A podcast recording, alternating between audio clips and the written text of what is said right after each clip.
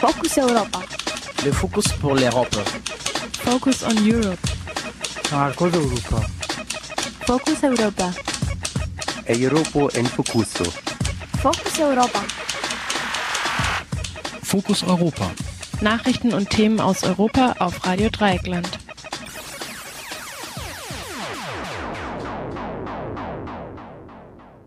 Herzlich willkommen zu Fokus Europa, dem Infomagazin produziert von Radio Dreieckland. Im Studio und verantwortlich für die heutige Sendung vom 3. Juni 2013 ist Caro. Bei uns geht es heute um Protest und zwar in Madrid, Frankfurt und der Türkei. Und die Titel der drei Beiträge lauten 1. Juni 2013 Pueblos Unidos contra la Troika. Der nächste heißt Blockupy 2013 ein Rückblick und am Ende hören wir den Beitrag mit dem Titel Weg mit Erdogan. In Istanbul haben ganze Stadtviertel die Gängelung satt. Doch bevor wir zu den Beiträgen kommen, hören wir die Nachrichten. Focus Europa. Nachrichten aus Europa auf Radio Dreieckland. Russland will Fluggastdaten von den EU-Staaten. Wenn eine Fluglinie russisches Gebiet überfliegt oder dort landet, soll sie ab Juli persönliche Informationen über Passagiere weitergeben, wie zum Beispiel Kreditkartennummern, Sitzplatzpräferenzen sowie Adressen oder Kontaktdaten am Zielort in Russland. Dies besage ein Dekret des russischen Transportministeriums, so die Süddeutsche Zeitung. Das Dekret unterscheide nicht zwischen Flugreisenden und Passagieren von Schiffen, Zügen oder Bussen. Laut EU-Recht ist Russlands Forderung nicht möglich. Die EU-Innenkommissarin Cecilia Malmström sei äußerst besorgt, sagte ihr Sprecher gegenüber der SZ. Europäische Airlines würden dadurch in einen Konflikt zwischen Normen der EU und der Russischen Föderation geraten. Schlimmstenfalls droht das Verbot, russische Flughäfen und russischen Luftraum zu nutzen. Daher belastet der Streit um die Daten den EU-Russland-Gipfel, der heute und morgen in Jekaterinburg stattfindet. Viviane Reding wirft Orban vor, bei Verstößen gegen die Verfassung systematisch vorzugehen. Das sagte die EU-Justizkommissarin über den ungarischen Premierminister gegenüber dem Standard. Die Verfassung sei kein Spielzeug, bemängelte sie und kritisierte, dass die ungarische Verfassung mit Zweidrittelmehrheit alle drei bis sechs Monate immer wieder geändert würde. Außerdem würden Gesetze in die Verfassung übernommen, damit sie das Verfassungsgericht nicht mehr als verfassungswidrig erkennen könne. Redding kündigte im Interview eine härtere Gangart für die Zukunft an. Sie will in den EU-Verträgen neue, feinere Regeln schaffen, neben der Drohung des Ausschlusses unter dem Artikel 7-Verfahren. Mit diesem Verfahren kann die EU einem, Mitgl einem Mitgliedsland, das dauerhaft gegen die EU-Grundrechte verstößt, die Stimmrechte im Ministerrat entziehen.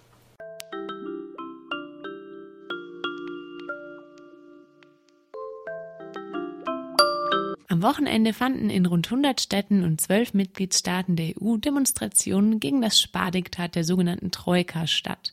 Ein Bericht von der Demo in Madrid von unserem RDL Spanien-Korrespondenten Philipp.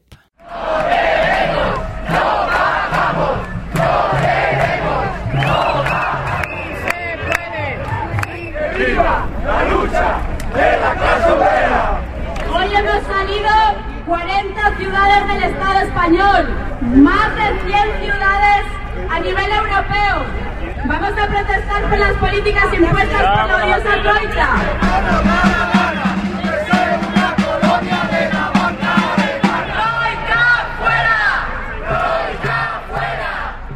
Ein paar akustische Eindrücke von der Anti-Troika-Demo am 1. Juni in Madrid. In der spanischen Hauptstadt gingen am Samstag über 4000 Menschen auf die Straße, um gegen das Spardiktat der Troika zu demonstrieren. Gefolgt waren sie damit einem europaweiten Aufruf zu Protesten gegen die Politik von Europäischer Kommission, Europäischer Zentralbank und Internationalem Währungsfonds, die sogenannte Troika. Der Aufruf zu den Protesten war am 26. April bei einem Treffen verschiedener Protestgruppen in Lissabon entstanden. Eingeladen hatte die portugiesische Gruppe Que se lixe a Troika, zu Deutsch etwa Die Troika soll zum Teufel fahren. In einem gemeinsamen Aufruf schreiben die Teilnehmer dieses Treffens von einer Attacke des Finanzkapitals auf die Bevölkerung, repräsentiert durch die Troika und die ihr folgenden Regierungen. Jeder von uns in jedem Land, in jeder Stadt, in jedem Haus mit unseren je eigenen Besonderheiten fühlt direkt die Maßnahmen, die uns Rechte nehmen, die über Jahrzehnte erkämpft wurden, Maßnahmen, die die Arbeitslosigkeit steigern, die alles privatisieren, womit man Profit machen kann und die die Souveränität der Länder einschränken unter der Propaganda der externen Hilfe. Es ist dringend, dass wir unsere Kräfte bündeln, um diesen Angriff zurückzuschlagen. Demonstrationen wurden daraufhin unter anderem in Portugal, Frankreich, Zypern, Griechenland, Irland, England, Slowenien und Kroatien für den 1. Juni angekündigt. In Spanien wurde in rund 40 Städten zu Demonstrationen aufgerufen. In Madrid bündelte die Protestplattform der sogenannten Bürgerlichen Flut die zahlreich teilnehmenden Gruppen, die etwa gegen die Privatisierungen im Gesundheitssektor, die Kürzungen im Bildungssektor oder auch die Zwangsräumungen protestierten. Warum ich hier mitlaufe?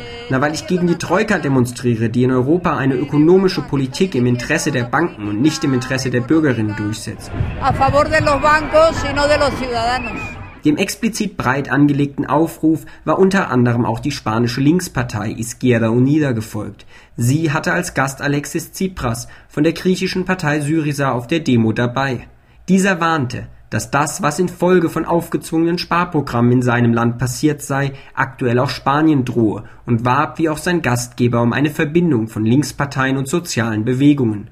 Eine Forderung, die gerade bei der populären Protestbewegung der Empörten in Spanien nicht nur auf Zustimmung stoßen dürfte, wird doch dort gerade sehr kontrovers über den Wunsch einiger debattiert, sich an Wahlen zu beteiligen.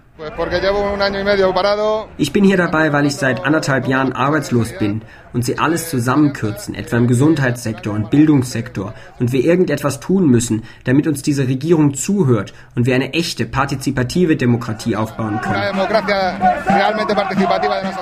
Die stetig weiter wachsende Arbeitslosigkeit ist in Spanien eines der zentralen sozialen und ökonomischen Probleme und zugleich deutliches Beispiel dafür, dass die Krisenbekämpfungsmaßnahmen auch hier ihren vorgeblichen Zweck nicht erfüllen. Die Liberalisierungen des Arbeitsrechts haben zu mehr Kündigungen und mehr Prekariat, nicht aber zu den versprochenen neuen Investitionen und Jobs geführt. Gemeinsam mit Sparmaßnahmen und Steuererhöhungen führen auch sie dazu, dass dem Staat die Einnahmen wegbrechen und so trotz immer krasserer Einsparungen, gerade im Sozialbereich, die Staatsverschuldung sogar weiter steigt. Ein Zustand, der sich so mehr oder weniger in sämtlichen Krisenstaaten in der EU abspielt, in denen die Regierungen mal mehr, mal weniger freiwillig die Austeritätsvorgaben der Troika umsetzen bei der Abschlusskundgebung vor dem Verwaltungssitz der Europäischen Union in Madrid wurden abschließend Grußbotschaften von zugleich stattfindenden Demos unter anderem aus London, Portugal und auch Frankfurt verlesen. Saludos solidarios desde Frankfurt de Blockupy. Der Staat und die großen deutschen Medien bezeichnen Deutschland als Vorbild von wirtschaftlicher Stärke, als Krisenprofiteur. Aber die Arbeitsmarktreform aus dem Jahre 2004 haben Rechte, für die jahrzehntelang gekämpft worden war, abgeschafft, was zu einer massiven Prekarisierung der Arbeiterinnen geführt hat. Diese Hartz-Reformen dienen heute der deutschen Regierung und den finanziellen Eliten in Europa als Vorbild für die neoliberalen Reformen, die sie in ganz Europa umsetzen möchten. Heute demonstrieren wir in Solidarität mit den Bewegungen, die sich für die Emanzipation in ganz Europa einsetzen. Gemeinsam gegen die Troika. Unidos contra la Troika. Wir wissen, dass wir in Lissabon, Madrid und Frankfurt den gleichen Kampf führen. Wir kämpfen gegen eine Wirtschaft, die nur dem Profit dient und nicht den Bedürfnissen der Menschen. Dieser Gruß aus Frankfurt wurde von den Demonstrierenden in Madrid positiv begrüßt. Nicht zuletzt, da auf der Demo auch ganz explizit gegen die europäische Politik der deutschen Regierung protestiert wurde. Diese wird von den Protestierenden wohl nicht zu Unrecht als faktisches, wenn auch inoffizielles Mitglied der Troika angesehen. Das Besondere der Proteste vom 1. Juni war sicherlich die gemeinsame europäische Mobilisierung und Vernetzung von Protestgruppen. Dass hier also nicht mehr nur national gegen die ausführenden Regierungen demonstriert wurde, sondern zeitgleich und gemeinsam gegen die immer gleichen Vorgaben, deren Umsetzung vielerorts die Lebenssituation der Menschen verschlechtert und nicht verbessert hat. Die Bedeutung dieser gemeinsamen Proteste gegen die Troika sollte man jedoch zugleich auch nicht überbewerten. Zumindest in Spanien blieben die Teilnehmerzahlen teilweise deutlich hinter den von den Organisatorinnen geweckten Erwartungen zurück. Ob die Troika als politischer Gegner hierbei schlicht zu abstrakt ist oder die Menschen einfach aufgrund der ständigen Demos am Samstag einfach mal freimachen wollten, bleibt Spekulation. ob die Funktionäre in der Troika und auch die deutsche Regierung sich von den immer breiteren und sich wechselseitig aufeinander beziehenden Protesten in Europa gegen ihre Maßnahmen beeindrucken lassen, ebenso.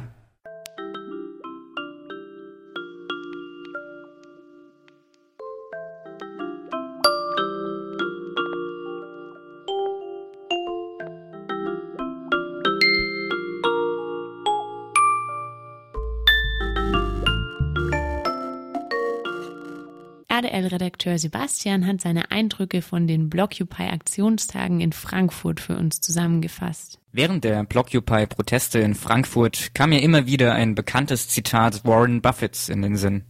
Er sagte, es herrscht Klassenkrieg, richtig, aber es ist meine Klasse, die Klasse der Reichen, die Krieg führt, und wir gewinnen.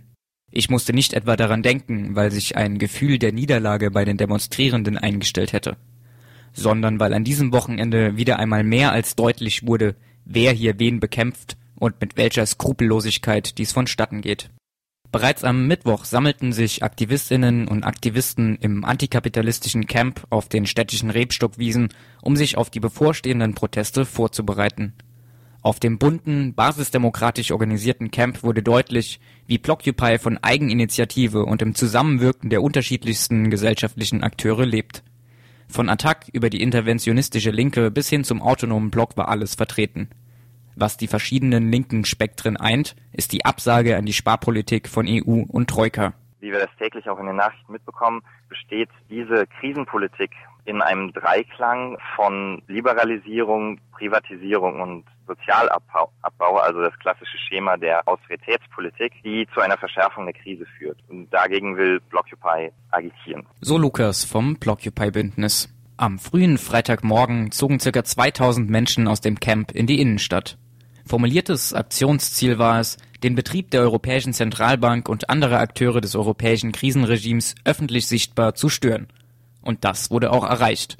Bis zu 3000 Demonstrierende ließen sich von Dauerregen und völlig überdimensionierten Polizeiaufgebot nicht einschüchtern und konnten die EZB vier Stunden lang komplett blockieren. Unsere Solidarität gilt all denen, die sich in den vergangenen Jahren weltweit gegen das zerstörerische kapitalistische System gewehrt haben. Ob in den Urwäldern von Chiapas, den Minen von Südafrika, den Fabriken von Bangladesch, auf den Plätzen in Tunesien und Ägypten, in den Barrios von Caracas, der Occupy-Bewegung, den Streikenden in Griechenland und in vielen unzähligen anderen Genossinnen und Genossen. Euch allen sagen wir heute, es gibt Widerstand im Herzen der Bestie. Erheben unsere Faust und unsere Stimme. Eine andere Welt ist möglich. Schön, dass ihr da seid. Wir haben unser Ziel erreicht und den Eurotower wie angekündigt mit Massenblockaden dicht gemacht. Die EZB symbolisiert nicht nur das europäische Krisenmanagement zugunsten der Großbanken. Sie ist als Teil der Troika ein Akteur der europaweiten Verarmungspolitik, die Menschen vor allem in den südeuropäischen Ländern ihre Existenz beraubt. Austerität tötet, sagte Blockupy-Sprecher Roland Süß. Der Schritt vom öffentlichen Protest zum zivilen Ungehorsam sei nötig. Im Anschluss an die Blockade der EZB fanden Protestaktionen und Kundgebungen vor der Deutschen Bank in der Innenstadt und am Flughafen statt. So wurde in der Frankfurter Zeil laut und kreativ gegen hohe Mieten und Gentrifizierung, gegen schlechte Arbeits- und Produktionsbedingungen sowie gegen den Irrweg Kapitalismus protestiert. Schön sozusagen zu sehen, wie viele Leute ähm, es, oder wie, wie gar nicht mal so viele Leute es schaffen können, ähm, dass die Läden reagieren müssen sozusagen, indem man einfach die blockiert oder halt mit einer großen Sitzblockade, zum Beispiel vor der Zeigalerie haben wir es geschafft, dass da halt einfach nichts mehr, keiner mehr rein und raus konnte und ähm, dann irgendwie zum Beispiel Leute einfach ein bisschen spontan Musik gemacht haben oder halt eben ganzen Sprechchöre und so weiter. Und dann sind wir von Laden zu Laden gezogen sozusagen und haben es geschafft, dass die Läden einfach nach und nach zumachen mussten und halt so der ganze Konsumspaß sein Ende hatte, zumindest für eine Zeit lang. Ganz im Gegensatz zur Polizei, die die Demonstrierenden unter Einsatz von Schlagstöcken und Pfefferspray weiterhin aktiv an der Ausübung ihrer verfassungsrechtlich verbrieften Grundrechte hinderte, bekundeten viele Shoppende und FußgängerInnen ihre Sympathie. Viele sind wirklich auf uns zugekommen und haben gemeint, ähm, das ist genau richtig, ja, genau, das ist voll die gute Aktion und darum muss es gehen, einfach auch zu versuchen, dass die, dass die Leute einfach, einfach mal nachdenken oder sie einfach auch zu irritieren gewissermaßen und genau, einfach viele, viele wirklich auch einfach, einfach lächelnde Gesichter, so, dass das schon allein schon eine schöne Rückmeldung. Am Flughafen Frankfurt-Main sollte auf die menschenverachtende Abschiebepolitik aufmerksam gemacht werden, die von der EU praktiziert wird. Der Flughafen ist Drehkreuz für zahlreiche Abschiebeflüge und es befindet sich ein Abschiebegefängnis auf dem Gelände. Das Verbot der Kundgebung im Terminal durch den schwarz-grünen Senat hatte der Verwaltungsgerichtshof aufgehoben. Jedoch durften nur 200 Demonstrierende an der Kundgebung teilnehmen. Und das auch erst nach mehreren Stunden, in denen die Polizei die Entscheidung des Gerichtes vollkommen unterlaufend sämtliche Protestierende festhielt. Es kam zu Gewalt seitens der Polizei und einer willkürlichen Festnahme.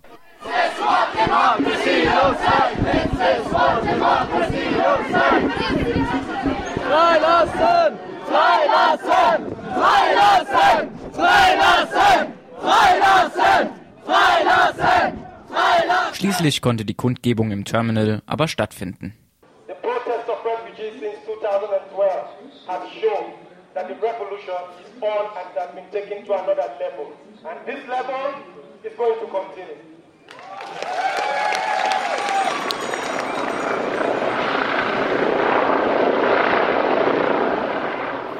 Der Samstag wurde dann zu einem Desaster für unsere sogenannte Demokratie. Die Bilanz der Demonstration, die eigentlich niemals zu einer solchen werden durfte, 200 Verletzte durch hochaggressiv auftretende Polizisten, paramilitärisch ausgerüstet und meist vermummt und ohne Kennzeichnung. Knapp 1000 Menschen, die in einem Polizeikessel bis zu neun Stunden ohne Versorgung mit Getränken ihrer Freiheit beraubt wurden. Journalisten, die an freier Berichterstattung gewaltsam gehindert wurden und Anwälte, die ihre Mandate nicht ausüben konnten. Es sollte ein kurzer Protestmarsch durch das Frankfurter Bankenzentrum werden. Doch das Ende des Zuges mit bis zu 20.000 Menschen hatte den Ausgangspunkt noch nicht verlassen, als die Demonstration stoppte. Die Polizei kesselte nach nur 30 Minuten völlig unvermittelt knapp 1000 Teilnehmende. Blockupy-Sprecherin Ani Dieselmann bezeichnete die Vorgänge als skandalös. Die Polizei versuche offensichtlich, das Urteil des Verwaltungsgerichtshofs zu unterlaufen und die Demo auf die von der Stadt gewünschte Route zu zwingen. Die Route an der EZB vorbei wurde über mehrere rechtliche Instanzen genehmigt. Hier setze sich die Exekutive über den Rechtsstaat hinweg. Die Intention der Polizei war augenscheinlich, den gekesselten antikapitalistischen Block zu provozieren, um eine spätere Legitimation zu konstruieren und die Demo als Ganzes zu kriminalisieren. Auf alle Angebote seitens der Demoleitung des Bündnisses an die Polizei, um die Demo zu retten, gingen Behörden und Polizei nicht ein. Eine veränderte Route, die Entmummung des antikapitalistischen Blocks, das Zurücklaufen zum nur wenige Meter entfernten Platz der Auftaktkundgebung. Polizeipräsident Achim Thiel wird später sagen, die Demonstrierenden hätten dem Einsatzleiter keine Wahl gelassen – als Beleg sollen wahrscheinlich die zahlreichen höchst gefährlichen Waffen dienen, die in dem Kessel gefunden wurden und die die Polizei stolz präsentierte. Nämlich fünf hölzerne Fahnenstöcke und zehn mit Farbe gefüllte Glasflaschen. Gegen fünf Uhr wurde damit begonnen, den Kessel zu räumen, nachdem der Lautsprecherwagen, von dem aus immer wieder kämpferisch zum Durchhalten aufgerufen wurde, gestürmt und die Technik auseinandergenommen wurde. Brutal werden einzelne Menschen herausgezerrt. Ein Lichtblick ist die Solidarität, die den Gekesselten in Form von bunten Luftballons und Wasserflaschen aus den Fenstern des Schauspielhauses zuteil wird. Nach neun Stunden findet die Repression ein Ende. Die Demospitze vereint sich mit den 3000 Demonstrierenden, die noch da sind. Es bildet sich ein wütender Menschenzug zum Hauptbahnhof, der sich dort auflöst. Es wurde das exekutiv durchgesetzt, was die Behörden auf gerichtlichem Wege im Vorfeld nicht erreicht hatten. Die Verhinderung der Demo, eine EZB ohne Demonstrierende, dafür geschützt mit NATO-Stacheldraht. Was am Ende bleibt, ist eine Mischung aus Unverständnis und Bestätigung, aber vor allem eine kalte, ohnmächtige Wut.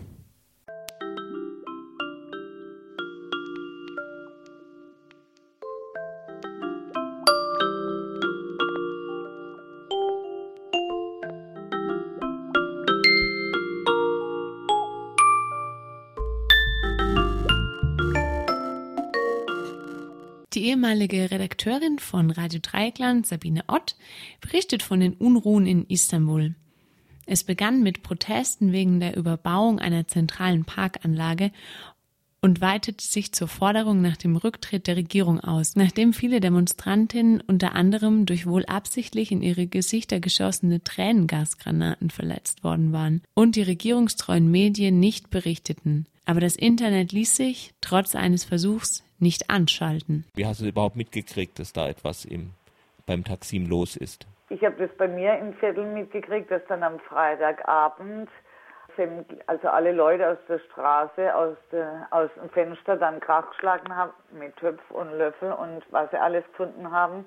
Und es war dann schon erstaunlich, weil im Prinzip war ja erst die Forderung, dass der Gezi-Pike nicht bebaut werden sollte. Und da sich das dann innerhalb, also quasi von einem Tag dann so ausbreitet, dass in allen Stadtvierteln Aktionen stattfinden, das war dann schon weit. Beim Viertel Kurtulusch wohnen da besonders viele Studenten oder besonders viele Linke? Nee, in diesem Viertel wohnen eigentlich vorwiegend Familien und das war das Erstaunliche, als ich dann die Nachbarn gesehen habe, die da ganz, also die, wenn man die so kennt, eigentlich normale Familienväter und Hausfrauen sind, wie die dann alle aus dem Fenster hingen und kräftig Krach geschlagen haben. Und dann ging es auch so weiter, dass auch die ersten Leute aus den Häusern kamen und die Forderung war dann, war dann nicht mehr mit Gezi-Pike, sondern einfach der Rücktritt der Regierung. Dann ging der erste Marsch die Hauptstraße hier im Viertel, dann, wo dann immer mehr Leute dann auch von den Seitenstraßen dazukommen und dann quasi auf der Hauptstraße Richtung Taximplatz. Da gab es dann natürlich dann Richtung Taximplatz gab es dann die wieder Tränengaseinsätze von der Polizei. Und es war halt in allen, allen Stadtteilen oder in ganz vielen Stadtteilen so.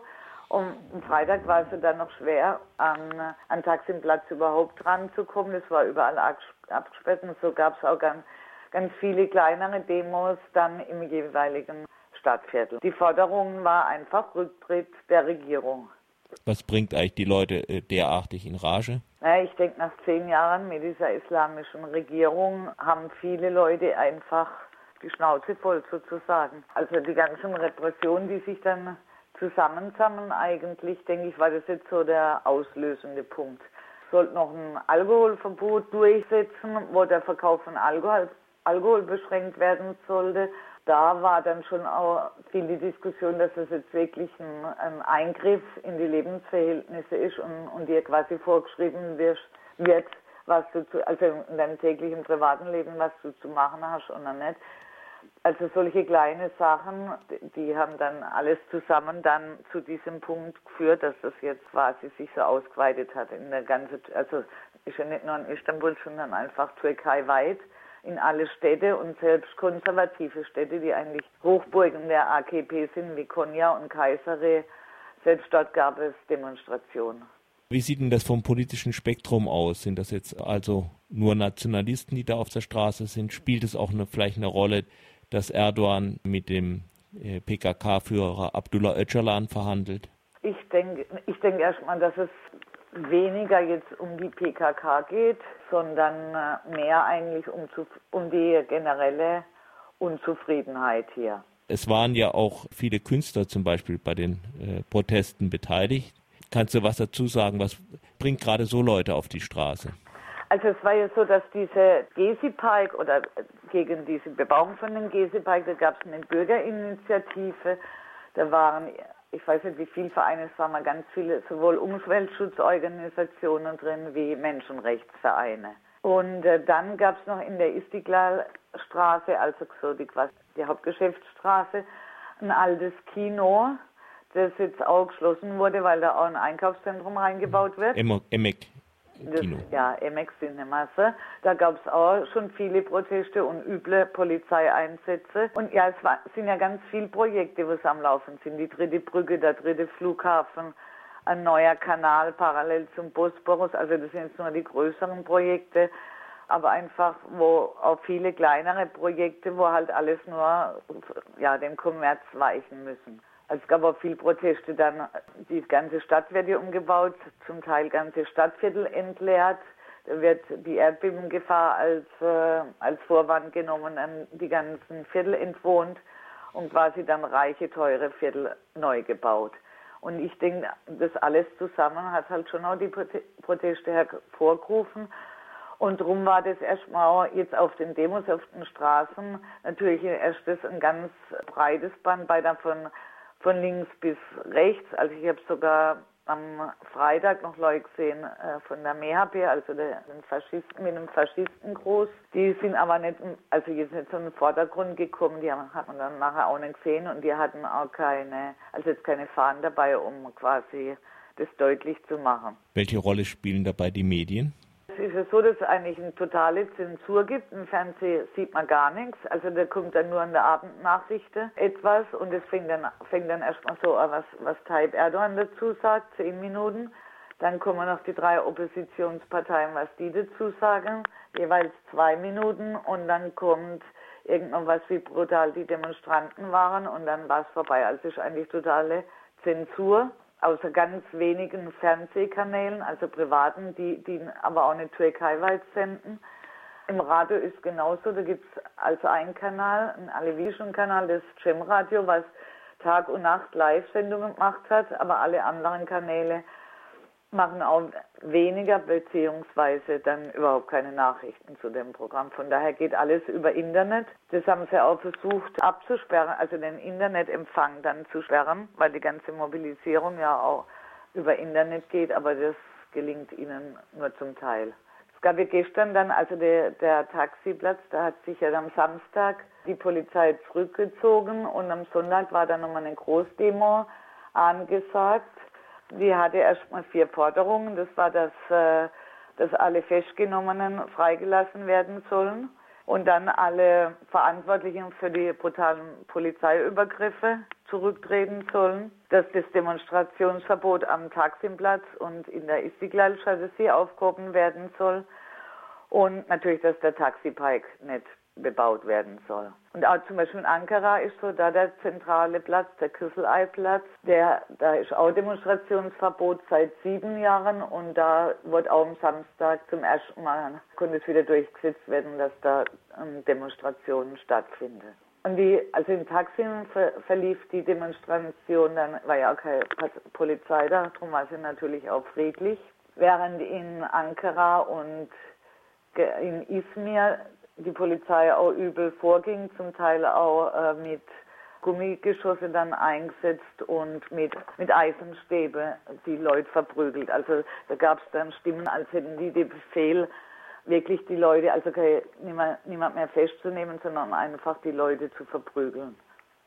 Äh, hier in, in Istanbul ging es dann gestern Abend auch nochmal weiter in Besiktas, also auch in Besiktas ging, ging vielen äh, Stadtviertel weiter, wo es auch wieder Polizeieinsätze gab, wo dann auch wieder in, in der ganzen Stadt wieder mit äh, Töpfe und Löffel Krach gemacht wurde gegen die brutalen Einsätze. Und da hat man versucht, dann auf den Regierungssitz von Tayyip Erdogan, also in Richtung von diesem Gebäude zu laufen und wenn es um solche Sachen geht, also dass er direkt im Zentrum steht des Angriffes oder die Gebäude, wo er sich aufhält. Das, das Büro, das er da unten am, am Bosporus im ja, Dolmabachsche Palast genau, hat. Genau, und wenn es dann um sowas geht, dann, äh, ja, dann, kennt, dann kriege wahrscheinlich die, die Polizei den Befehl, dass sie alles machen dürfen, was sie, was sie nur wollen. Und das ging auch, also in viele Städte jetzt auch wieder bis heute Morgen, die Demonstration ja, und jetzt äh, ist gerade eine, eine, Versammlung von allen Gewerkschaften und äh, die reden gerade darüber, ob man, ob es einen Generalstreik geben soll. Erdogan soll vor kurzem erstmal offen gegen Atatürk Stellung bezogen haben. Er hat äh, Atatürk und seinen äh, Nachfolger Ismet Inönü öffentlich als Säufer bezeichnet. Ja. Äh, ich meine, dass Atatürk zu viel getrunken hat, ist bekannt, aber trotzdem wäre sowas eigentlich schon eine ziemliche Herabwürdigung. Spielt das eigentlich auch eine große Rolle? Ja, das war ja in, im Zusammenhang mit dem Alkoholverbot oder halt mit der Einschränkung, das Alkoholverbot stimmt nicht, mit der Einschränkung von, vom Verkauf von Alkohol. Also die ist ja sowieso so, dass 100 Meter um die Moschee kein Alkohol verkauft werden darf. Das soll jetzt auch für Schule und andere Erziehungseinrichtungen gelten. Und das in der Stadt, da kann man sich dann vorstellen, dass irgendwann mal gar nichts mehr übrig bleibt mhm. und dann nicht mehr viel. Vor allen Dingen bauen sie ja an jede Ecke Moschee, von daher kann man das Alkoholverbot auch so durchsetzen. Äh, ja, und da kam das Beispiel, also die Atatürk in Inönü als Säufer bezeichnet hat. Aber das war halt schon einfach dieser Eingriff ins Privatleben. Es gab es auch in Ankara, da gab es in der Metro ein, ein Kussverbot, dass, dass die Fahrer sich da nicht auf die Küsse sollen. Da gab es schon letzte Woche also vor den ganzen Protesten, die Küsaktion, die Küsprotestaktion, die Regierung wird einfach immer dreister, indem sie ja alle verzwingt, ihren islamischen Lebensweise aufzubringen. Das war Fokus Europa von Radio Dreieckland. Produziert mit finanzieller Unterstützung des Europäischen Parlaments.